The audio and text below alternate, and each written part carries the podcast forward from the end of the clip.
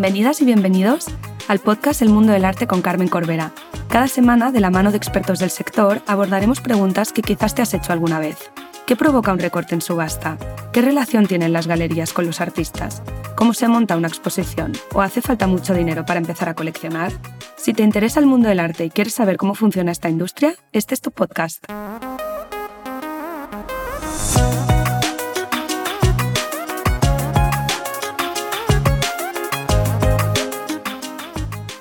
Hoy me acompaña Andrea Coy, directora del Departamento de Arte en Santa Icole, una empresa dedicada a la edición de productos de diseño fundada en 1985. En 2016 fundó Koyak, una plataforma online para la compraventa de obras de arte, y previamente trabajó durante tres años en la Galería Senda de Barcelona.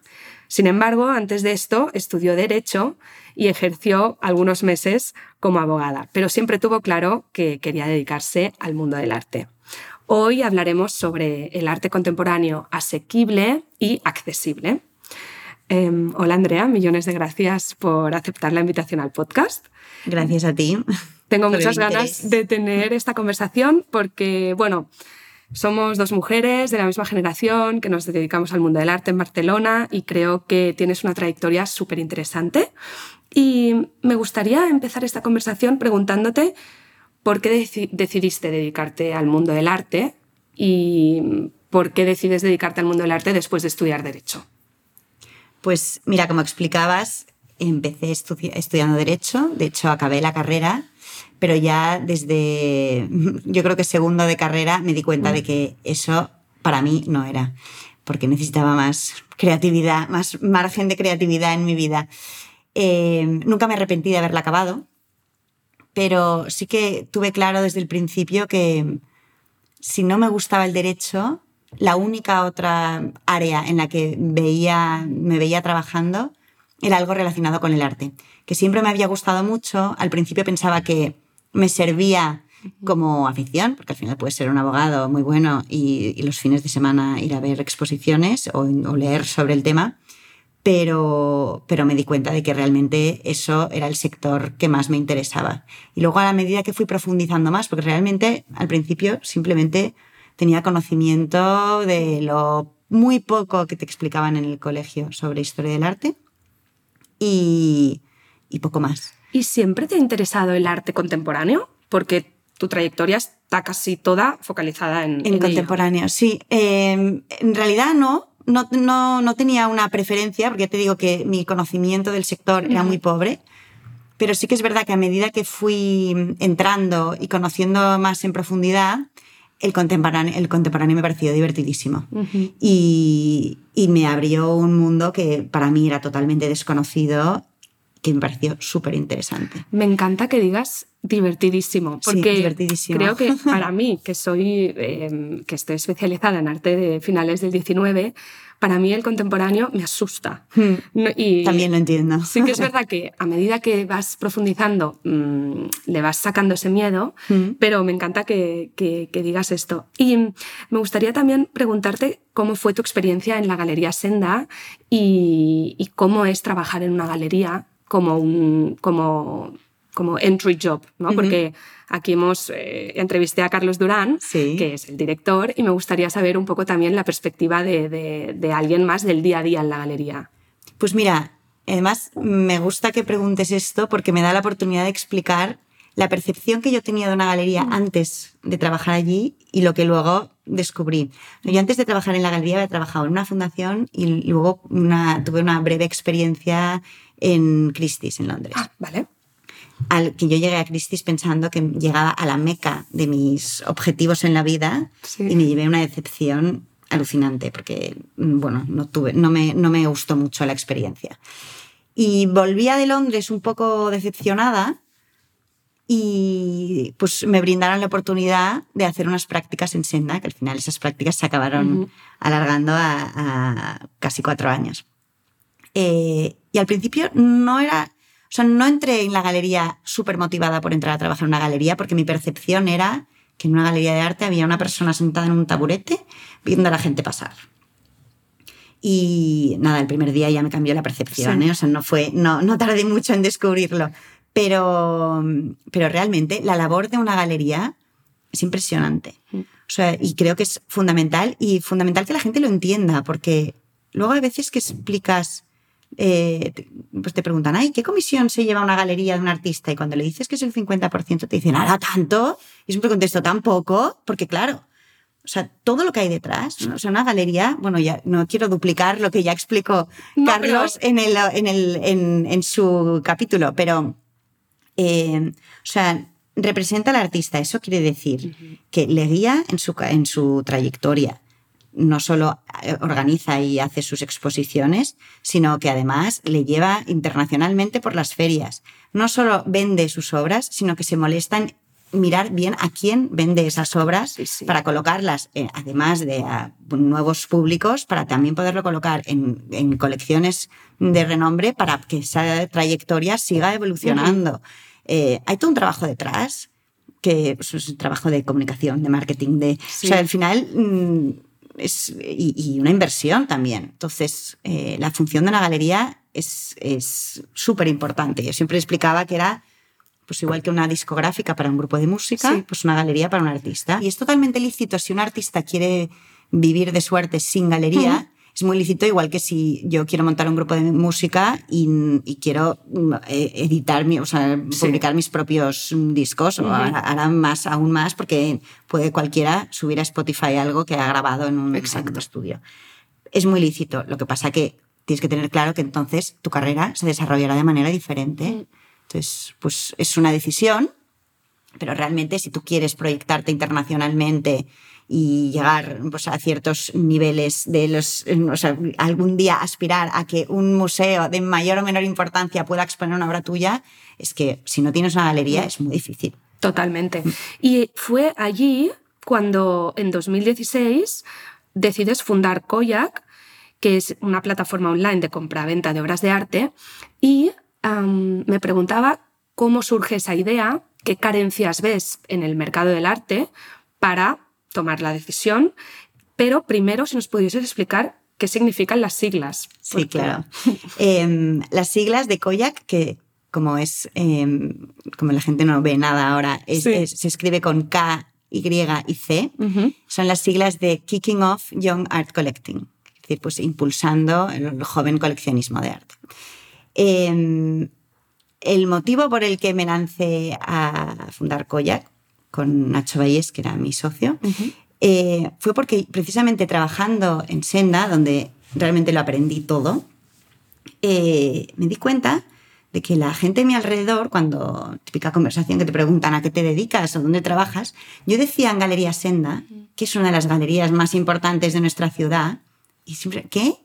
La gente no la conocía. Yo pensaba, si no conoces Galería Senda o te tengo que explicar, en aquel momento estábamos en el Consejo de Ciento cuando todas las, cuando todas las galerías estaban en esa calle, tengo que explicar que estamos allí y no tienes ni idea de que allí están las galerías de tu ciudad, mm. hay algo que falla. Entonces, pensaba, es que es llega una generación que va totalmente ajena a, este sector y, y es muy importante, porque si la gente no compra arte, los artistas no se pueden dedicar a vivir de su arte. Si los artistas no viven de su arte, no crean. Y si no crean, ¿quién es el testimonio de nuestro tiempo? ¿no? Entonces, al final, es una cadena que hay que seguir alimentando. Entonces, a mí me frustraba mucho el pensar que no, que no había esta generación eh, como activa en, el, en el sector. Entonces, reflexioné mucho, bueno, y lo comentábamos mucho, del por qué la gente no va a las galerías, ¿no? Y es un efecto que tienen las galerías, sí. que es que incluso yo dedicándome a esto, en según qué galerías, cuando me iba de repente a Londres, mm. iba, me metía en una galería un poco importante, tenía que respirar hondo antes de entrar, porque... Mm, como si entraras en una tienda de, de lujo, de moda, ¿no? de, ay, me van a pedir que compre algo y Exacto, entonces, ¿qué es que ocurre? Piensan que mm, vas a hablar con ellos y mm, en una conversación les vas a poner en evidencia que no son expertos en arte, ni mucho menos. Eso no ocurre al revés. Tú explicas y estás encantado de que la gente te pregunte y poder explicar. Exacto. Luego se piensan que, claro, como no tienen el bolsillo para comprar una obra, se piensan que vas a ir allí y vas a poner en evidencia que no tienen un poder adquisitivo mm. X. Tampoco ocurre. O sea, tú no das un precio o no mm. intentas vender algo si no ves un interés por el otro lado. O sea, O sea, una de las funciones de la galería es dar a conocer a un artista, simplemente darle a conocer y que la, cuanta más gente pueda entrar y verle expuesto. Entonces, no es solo mm, si, La te van a sonreír, no solo te van a sonreír si Mm. eres un comprador. Entonces, estas cosas. eh, y luego, en paralelo, también me di cuenta de que las galerías teníamos en Senda y luego empecé a rascar y me di cuenta que, que las galerías también tienen obras de, de arte de un rango de precios mucho más bajo. Lo que pasa es que por la lógica del negocio no son las que ponen en primer lugar, porque, las, porque viven de vender las obras de 50, 100 mil o de lo que sea, ¿no? La obra de 300 la tienen ahí para el que pregunte. Pero ¿qué pasa? Que si la gente no se atreve a entrar y preguntar, pues ahí Porque había quizás que una ni se, desconexión. ni se les ocurre que pueda haber una Claro, obra de no saben. 300 o de 1000 Exacto. y que seguramente el formato de esa obra es más un dibujo, ¿no? O un grabado y yo, y yo creo que, y lo hemos hablado bastante en el podcast, de que quizás tu primera obra no tiene que ser un óleo de 3 metros, Claro, ¿no? Puede ser algo menor. Exacto. Son obras menores de artistas que son artistas muy buenos. Mm, mm. Pero es esto, o, o es un dibujito en papel más pequeño, o es obra gráfica, que la obra gráfica te da unas posibilidades de poder Sí. acceder a, a ciertos artistas, que es increíble. Y, y- pero bueno, hay que rascar un poquito para encontrar estas obras. ¿Y cómo funcionaba Koyak? O sea, porque era online. Era online. Mm. Entonces, eh, lo que hacíamos en Koyak era hacer esta labor de búsqueda en Mm. galerías de toda Europa, eh, con las que íbamos cerrando como acuerdo y colaborábamos con ellos. Y eh, presentábamos estas, las obras del rango de precios más bajo, teníamos un tope de 2.500 euros, Vale. eh, y las presentábamos online en una web que en vez de tener volcado allí toda la cantidad de obras que íbamos como sumando, Ujú. porque realmente había muchas, eh, en vez de volcarlas todas de golpe, también entendíamos que si lo que buscábamos era acceder a un público que no ha comprado arte nunca o que no, no tiene mm, ningún tipo de conocimiento previo, si tú pones todo a la vez, la gente no sabe por dónde empezar. Y ya existen otras plataformas que abarcan todo. Si tú te metes en Artsy, que es una maravilla, pones un filtro de precio y ahí lo tienes todo. Sí.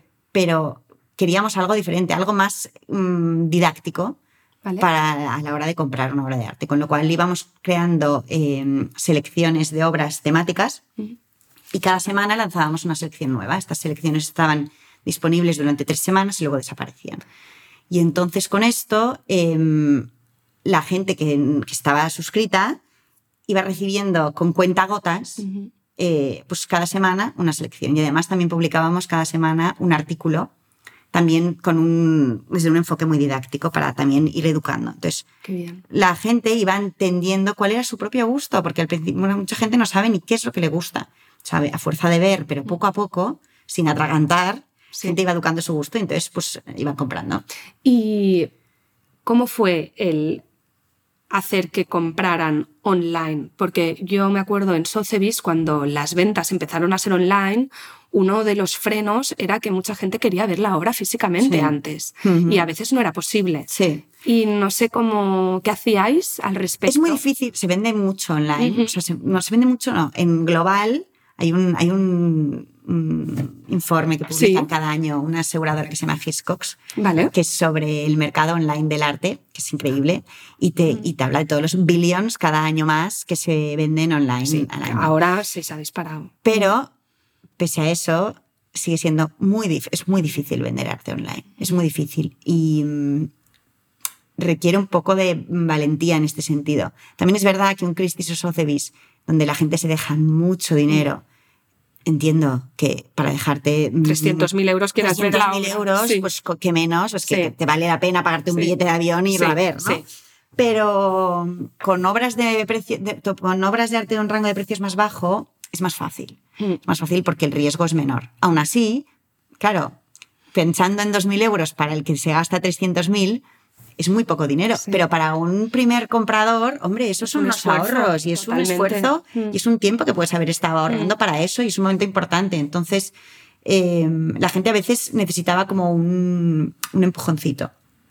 Eh, por eso íbamos organizando eventos en las galerías con las que colaborábamos, porque así el tema del online, que no sabes quién hay detrás y que te parece ahí como un, agujero negro, eh, al menos así la gente nos ponía cara y veía que había personas de carne y Sí. hueso detrás del, del proyecto. Y eso nos ayudó mucho.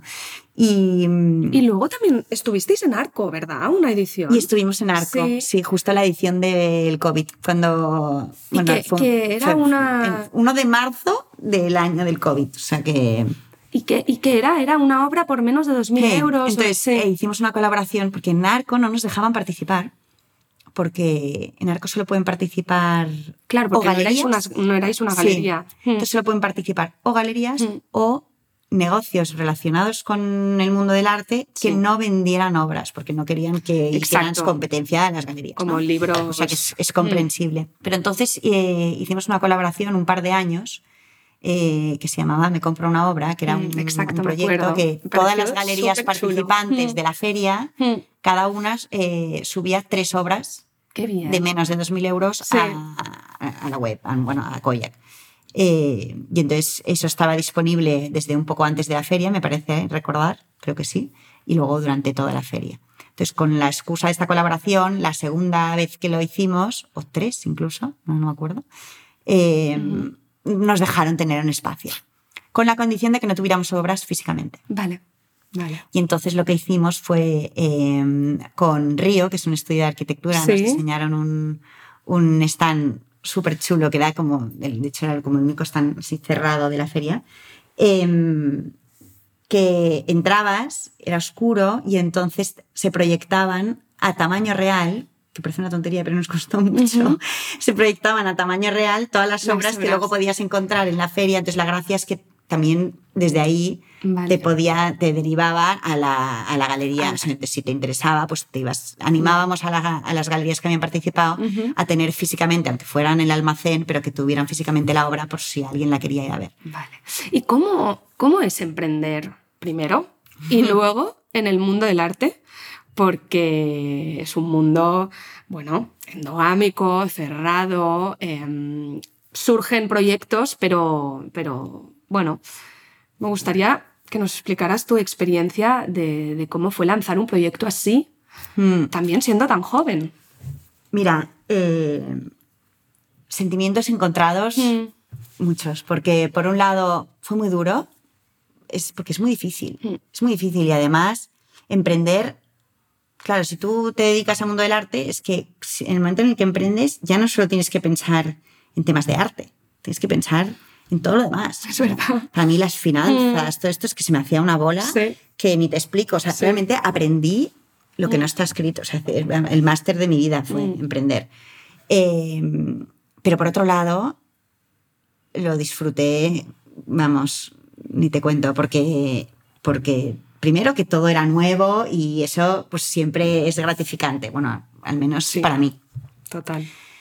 Y luego que al final estás, a- es un proyecto que tú decides lo, hacia dónde lo quieres llevar, ¿no? Y vas testeando, y vas viendo que funciona, que no, em, tomas tú las decisiones y eso, por un lado, es una presión muy fuerte, pero por otra es una libertad que... que pues que, trabajar para ti misma, sí, ¿no? Y tener un proyecto propio, la verdad totalmente, que Sí. Y luego de las mejores Sí. cosas que yo recuerdo de la época de Koyak fue todas las relaciones que creé con, con, con gente. Vale, sí, te quería Sobre preguntar esto, si, era un- si tuviste como algún mentor o gente que del- del- de la industria que te, Sí, que sea, te apoyara y que...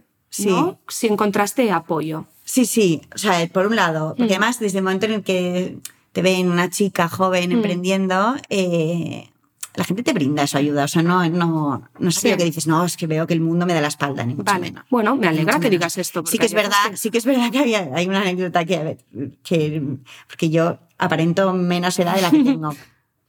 Y encima, pues claro, según a qué puertas iba a picar, porque claro, yo te- todo el día tienes que estar cerrando Sí, sí, colaboraciones, sí, sí. ¿no? Entonces, según qué puertas iba a picar, yo pensaba que me veían como una pringada y que no me iban a hacer caso. Y entonces tenía que aparentar más edad. Y entonces me compré, yo no, llevo gafas, me compré unas gafas sin graduar.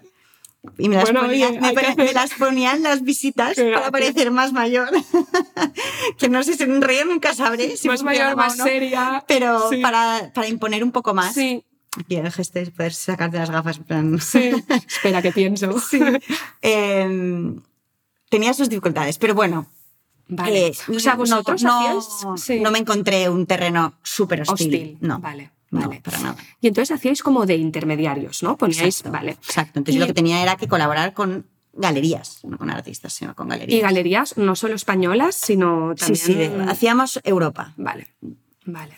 Sí, no, no hicimos ninguna de fuera de Europa. Y como y hablas de que hacíais artículos didácticos, que al final acompañabais Sí. mucho al coleccionista, este nuevo coleccionista.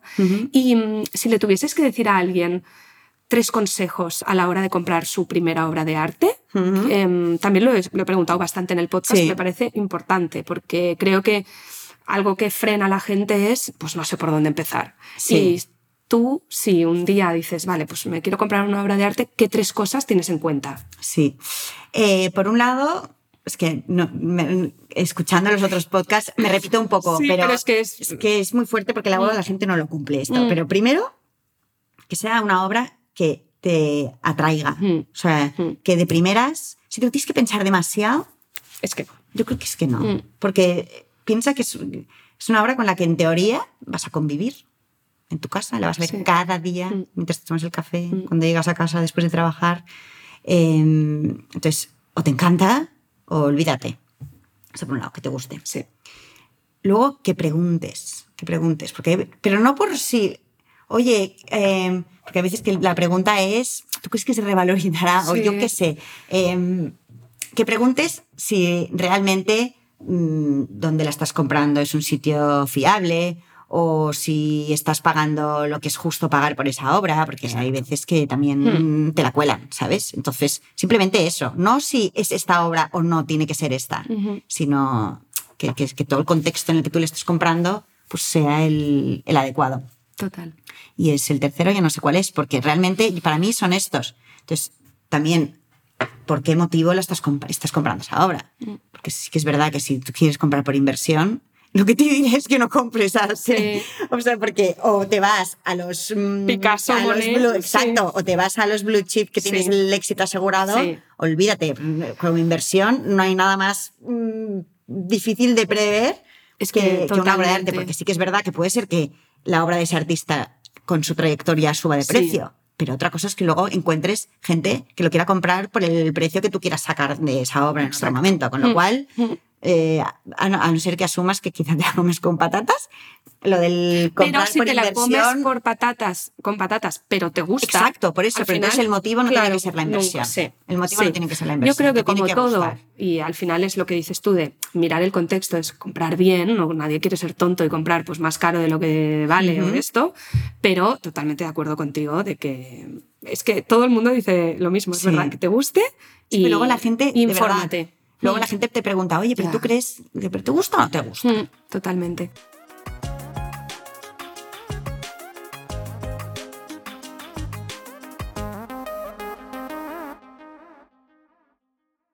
Y ahora me gustaría pasar un poco a, tu mm, siguiente rol en el, en el mundo del arte, pero que también sigue vinculado con hacer el arte eh, accesible y asequible a, pues, a todo el mundo. ¿no?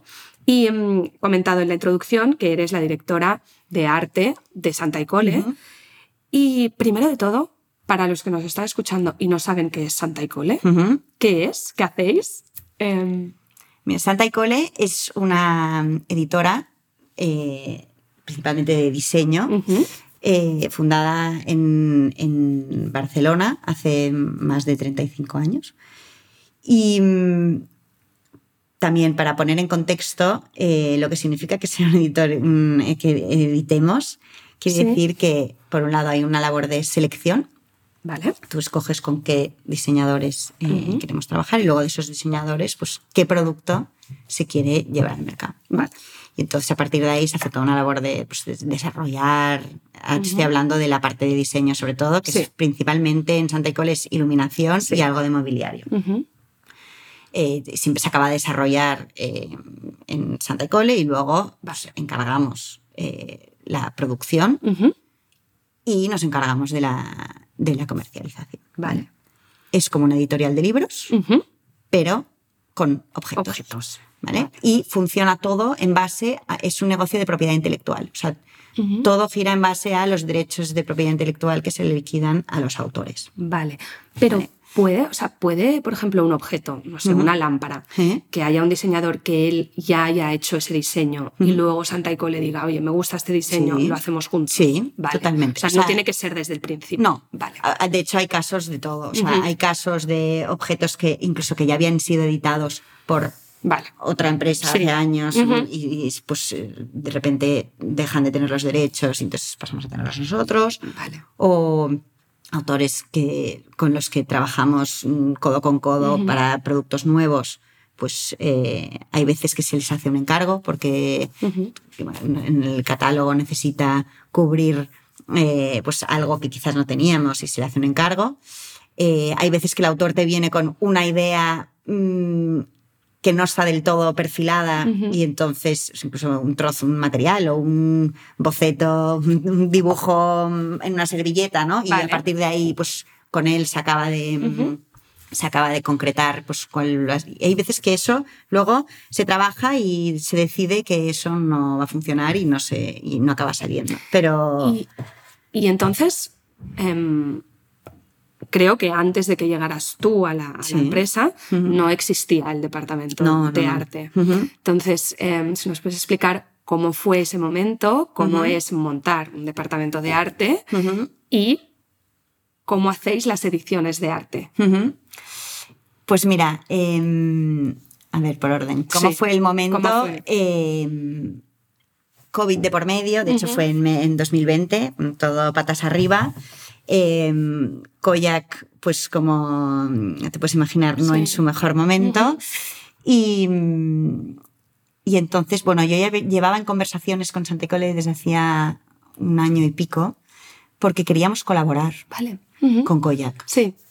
Pero entonces, de repente, con el mm, COVID, todo se agitó y Ujú. total, que entre una cosa y otra acabamos.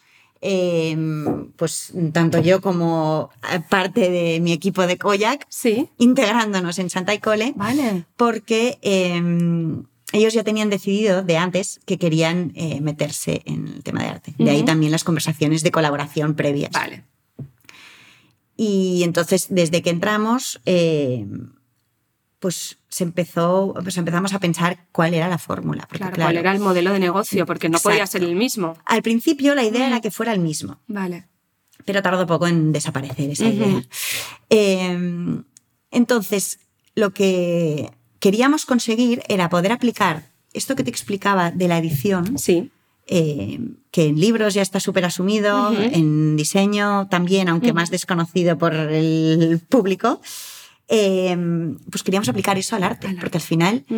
eh, derechos de propiedad intelectual, Mm. ¿qué, mm, qué sector más, mm, o sea, es súper evidente que, Sí. que en, que el mundo del arte mm, deberían Mm. existir. Y no es que no existan, es que no se explotan. Mm. O sea, los artistas no viven de sus derechos de propiedad intelectual. Vale. Entonces, eh, pues a partir de ahí empezamos a pensar cuál era la fórmula, ¿no? Entonces, ¿qué pasa? Que en arte las obras son o únicas o ediciones limitadas. Exacto. Entonces, de ahí no puedes sacar que no, no pueden vivir de, de propiedad intelectual, ¿no?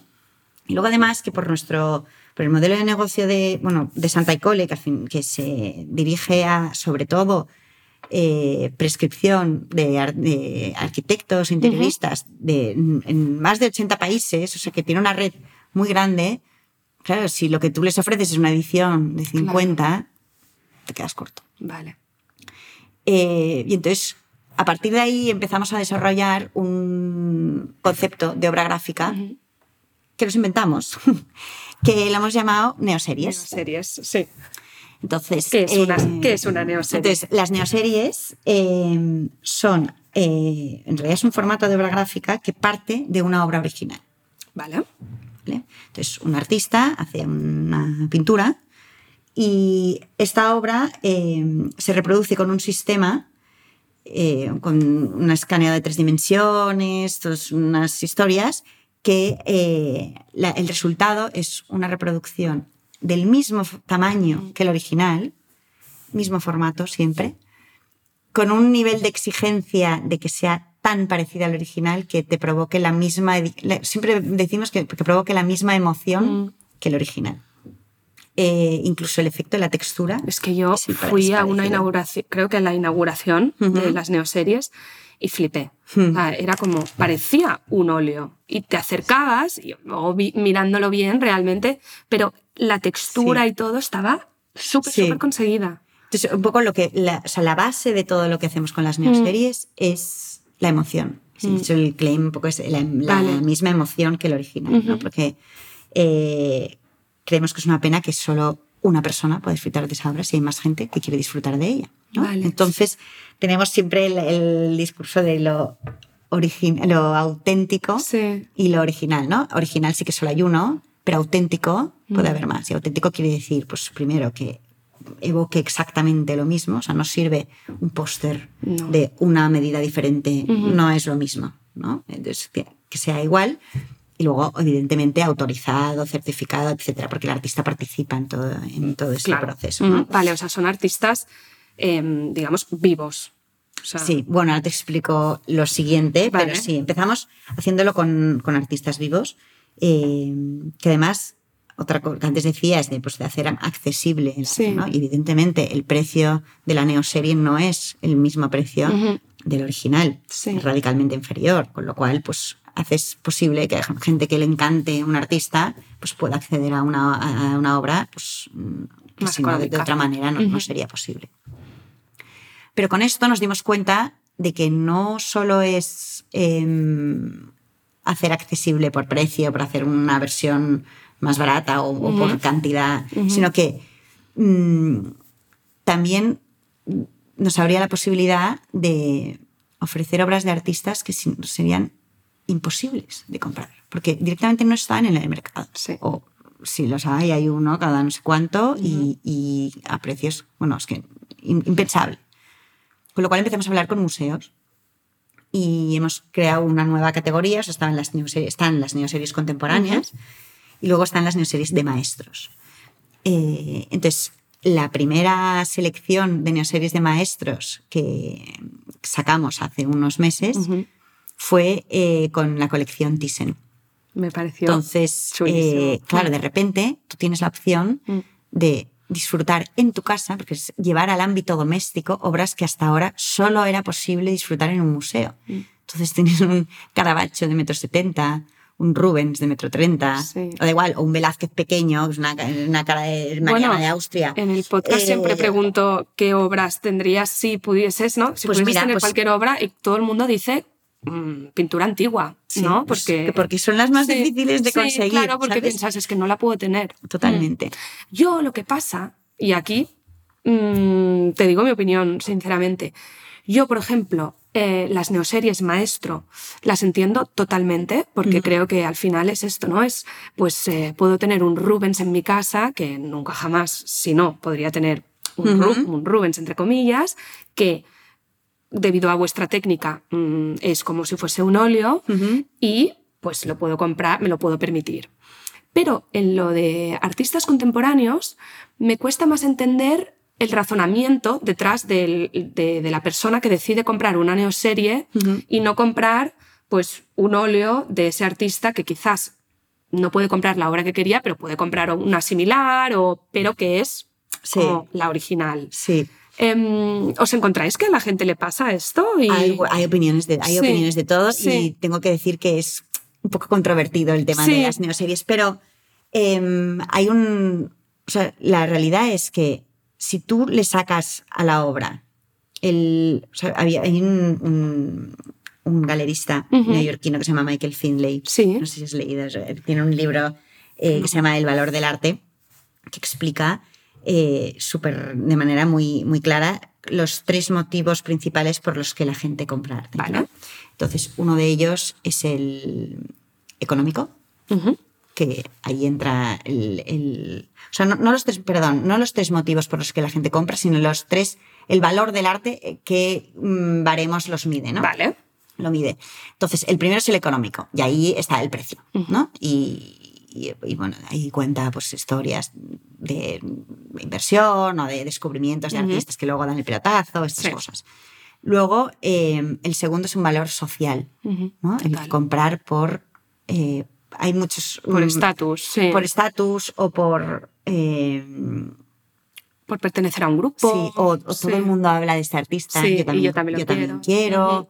eh, sí, o, o da igual, o simplemente porque eh, conoces a gente importante yendo a una inauguración y Sí. tienes que dar el pego comprando algo, ¿no? Y el tercero es el valor esencial, que es puramente la emoción y lo que, lo que una obra te evoca. Que además a cada persona es diferente porque te, a, a ti te aporta una emoción u otra según también el, bagaje que tú lleves en tu cerebro de experiencias, de lo que sea, ¿no? de cómo te encuentres ese día, lo que sea. Entonces, con las neoseries, lo que hacemos es quitar el valor económico, quitar el valor social y quedarte solo con el valor esencial. Porque tú, si te compras una neoserie, es porque quieres disfrutar de esa obra, nada más. Te da igual si es el original, Mm. si es el, si mm, vale tanto o menos, si vas a fardar o no, de que, porque Mm. no vas a fardar porque no tienes un original. ¿sabes? Es simplemente porque te apetece despertarte cada día y ver esa obra en tu casa. Entonces, ahí, Mm. con esta explicación, en realidad te da igual si es de un artista contemporáneo o de un gran maestro. Es, depende de lo que te guste. Claro, según tu gusto y lo que tú. mm, sí. Exacto. Eh, Lo entiendo, ¿eh? pero me sigue a veces, ¿sabes? O sea, por ejemplo, me, me pien- pienso yo, pues tengo X eh, dinero para comprar una obra. Pues no sé, ¿sabes? El tema de por lo que vale una neoserie, pues pienso que también te podrías comprar pues, un Sí. óleo. y entonces, bueno, pero Es muy creo lícito, que es, muy lícito, pero es también interesante que haya esta conversación y que Sí. haya, sobre todo, la opción a que sí, Sí, al final es una opción Claro. que se abre, es Igual un de abanico de, válida. de opciones Sí. que, que- que Ujú. hasta ahora no, no la tenías. sí, Y a ti, si tú ahora piensas en un artista que te guste mucho, quizás sí que es verdad que quieres, eh, prefieres tener un Mm. original pequeñito, Sí. pero es porque el artista te gusta mucho, pero sí lo que te gusta es una obra en concreto. Y la obra justo casualmente Sí, es el lienzo de dos metros. Mm, ya, es verdad, es verdad. Pues sí, sí, es la opción que tienes para poderlo disfrutar, a no ser que mm, tengas el bolsillo y las ganas de comprar el original, que también es estupendo. Y que, por cierto, nosotros también ofrecemos los originales Vale. de, los, de Ah, los artistas vale, está bien. Sí está Vale. disponible, pero Vale. ¿Y hay unas, o sea, son limitadas las series o cómo funciona? No. no. O sea, son- es infinito. Sí, Vale. son numeradas. Y certificadas, pero no limitadas. Entonces tú sabes que tienes la 1, la 2, la 5, Ujú. no sabes a cuál, a cuál llegará. Vale. Porque además se producen bajo demanda, con lo cual vale. en el mundo en circulación solo existen las que tiene alguien, no hay un cajón con todas ahí almacenadas. Vale. Y luego también has comentado que, te- que hacéis mucha labor de como eh, suscripción, ¿no? De que hay pues estudios de arquitectura o esto que trabajan con vosotros. Mm, prescripción. Ah, prescripción. ¿Qué he dicho? Mm. Suscripción. Prescripción.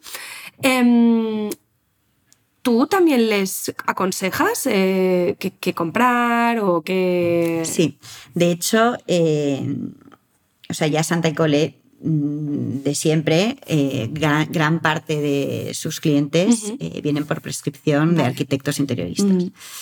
Mm. En el mundo de los arquitectos y los interioristas hay los perfiles que les gusta el arte y les interesa y van a- en, en- en sus proyectos van hasta el final y recomiendan a sus clientes incluso la obra de arte. Sí. Hay una gran mayoría que no saben por dónde empezar. Entonces, Sí. en ese jardín no se meten. Ujú. Entonces hacen un proyecto maravilloso, pero luego llega el cliente y la pifia porque pone ahí lo primero que encuentra, porque el cliente tampoco sabe Sí. y tampoco mm, tiene ni idea de dónde sacarlo. ¿no?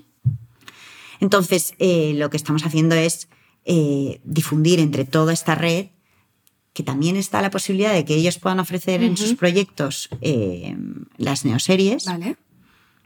y como si ellos no saben o no quieren meterse en escoger, nosotros desde Santa Icole tenemos una persona que es como un art advisor Sí. interna que eh, les, les, pues ellos les dan la información del proyecto Sí, sí, y ella les hace, y arte, sí. exacto, y ella les hace una propuesta y a partir de ahí se trabaja en conjunto, pues, pues se le pasa al cliente, gusta más, gusta más de este tipo, pues espera que te enseño, bueno, al final un art advisor Sí.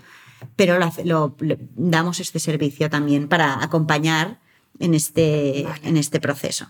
Porque al final, sobre todo para proyectos, el tema de las neoseries Mm. es, es perfecto, porque cubre todo un vacío que había. Entre, tú imagínate un hotel, Sí. tienen que llenar 200 habitaciones. Para el arte nunca hay presupuesto. Siempre es lo último. Sí. Y qué feo es el arte de los hoteles. Entonces, Ahora o está cutre. mejorando, pero. Qué feo y qué cutre. Sí. Porque no tienen Sí. presupuesto, pero tampoco Durísimo, tienen, no, durísimo. ti- pero no, no tienen ni imaginación para pensar algo con poco presupuesto que, Sí. que no te eche Claro. por el suelo la calidad que tú estás percibiendo en el resto de es un hotel. Cinco estrellas, gran lujo, Sí. y de repente tienes un, Sí, una un monstruosidad. la póster de la Sagrada Familia, ¿sabes? Sí, sí, sí. Entonces, eh, entre los. Normalmente acaban poniendo prints. Mm. Entonces, entre el print y la obra original, que es el ideal, o sea, si, si realmente Sí. hay presupuesto para poner obra original, pues Mm. adelante, que pongan obra original, claro que sí. Pero entre una cosa y otra eh, había un abismo. Entonces, la neoserie lo que te permite es tener algo del aspecto de la obra original, Sí. pero con, entrando, en, entrando en presupuesto. Vale. Qué guay. Sí, Mm. sí, la verdad es que yo últimamente me fijo más en, en- en las obras de arte en hoteles, pues por Juan Moreno también, Sí. que he invitado al podcast, ¿no? Y que creo que es importante porque al final son espacios que se presta mucha atención Sí. a la decoración y el arte total. Pues, eh, Andrea, me ha encantado la conversación, millones Qué de bien, a gracias. mí también. Pero mm, te tengo que hacer la pregunta, a pesar de que, de que bueno, puede ser una neoserie o no, pero si pudieses tener cualquier obra de arte, eh, tienes carta blanca, puede estar en un museo, puede ser, ¿cuál tendrías y por qué? Esta pregunta, y mira que me la podría haber preparado, pero no me la he preparado. Eh, nunca sé qué contestar cuando me preguntan quién es tu artista favorito, pero creo que mm, de siempre Sí. la artista que más me ha gustado y que, de hecho, no descarto acabar comprando obra gráfica porque no, Vale. no tengo no tengo para original, es Etel Adnan. Et- ¿Sabes que no la conozco? Etel Adnan es una mm, libanesa Vale, que se hizo conocida, murió el año pasado, y su trayectoria despegó cuando tenía 80 años. vale. Entonces, ella en realidad es, eh, era poetisa, eh, muy, con, con muy mm, activista política, Vale, y, y vivía, bueno, estaba exiliada en París. vale. Y a los Interesante. 80 años empezó a pintar y la descubrió. Ah, no, no empe- empezó a pintar, no, perdón, pintaba de antes. Vale, pero, pero los- como fue descubierta... Fue a los 70 y largos, 80. Qué Y pues la, la representan en galerías mm, Vale. del, del nivel 1 Sí, y, y, y, bueno, se hizo súper conocida, Vale. súper, súper conocida. Está en las mejores colecciones, es una, es una artista muy importante Sí. y mm, también sus poemas también son preciosos. chulo. Y mm, siempre me ha gustado mucho. Y murió el año pasado. Pues mira, para no saberlo, ya sí. tendrías una obra de ella en tu casa colgada. Sí, sí, la verdad es que se me acaba de ocurrir, pero sí que es verdad que, que en Sí. realidad A mí también me cuesta claro. ¿eh? la pregunta de cuál es tu artista favorito. Es que Creo que es típico de cuál es tu eh, película. Pues no sé, varias. Nunca sé qué decir. Pero me pillan obsesiones Me temporales. gustaría que un día me, la- me hicieran esta pregunta a mí, a ver qué me saldría. Oye, si quieres responderla ahora, te la hago. Otro día, otro día. Vale, Andrea, pues muchísimas gracias. Gracias a ti, Carmen. Y hasta aquí el episodio de hoy. Yo me quedo primero con la super iniciativa de Andrea creando Koyak, la plataforma de arte contemporáneo accesible. Me parece una iniciativa buenísima y necesaria, ya que yo me encuentro muchas veces con personas que me preguntan qué comprar o qué obras em, se pueden permitir dentro de un rango, pues esto, ¿no? De unos eh, 2.000 euros. Y, bueno, la verdad que me parece una iniciativa que cubre una, una gran necesidad. Y, en relación a esto también me gustaría destacar pues el emprender dentro del mundo del arte, siendo una persona joven, con un proyecto novedoso, me motivó mucho hablar con Andrea y ver las ganas que le pone a todo, eh, que no le da miedo a nada, a pesar de que a veces pues, hay que ponerse unas gafas para parecer quizás más mayor. Eh, pero, pero bueno, la verdad que me pareció muy interesante su experiencia y sobre todo me gustó saber que también encontró como aliados dentro del mundo del arte, porque mm, puede parecer un mundo un poco endogámico y que cada uno pues va...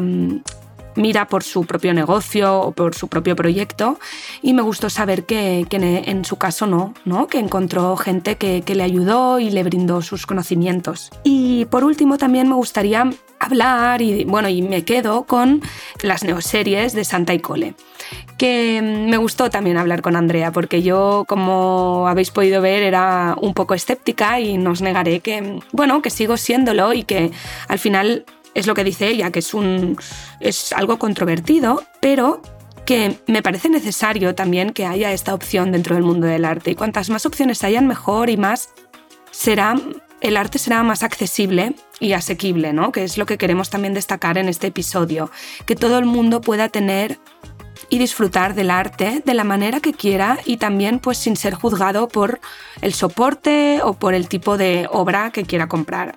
Y creo que en este caso pues Santa Icole facilita un soporte que pues que hasta el momento no existía en el mercado. Em, espero que hayáis disfrutado muchísimo esta conversación. Muchísimas gracias por estar aquí una semana más. Siempre digo lo mismo, pero si lo compartís, dais like y me seguís, em, lo valoro muchísimo y ayuda también a llegar a más gente y a que más gente conozca este podcast. Y también os recuerdo que me podéis seguir en Instagram, en arroba el mundo del artepod para estar al día de invitados y temas.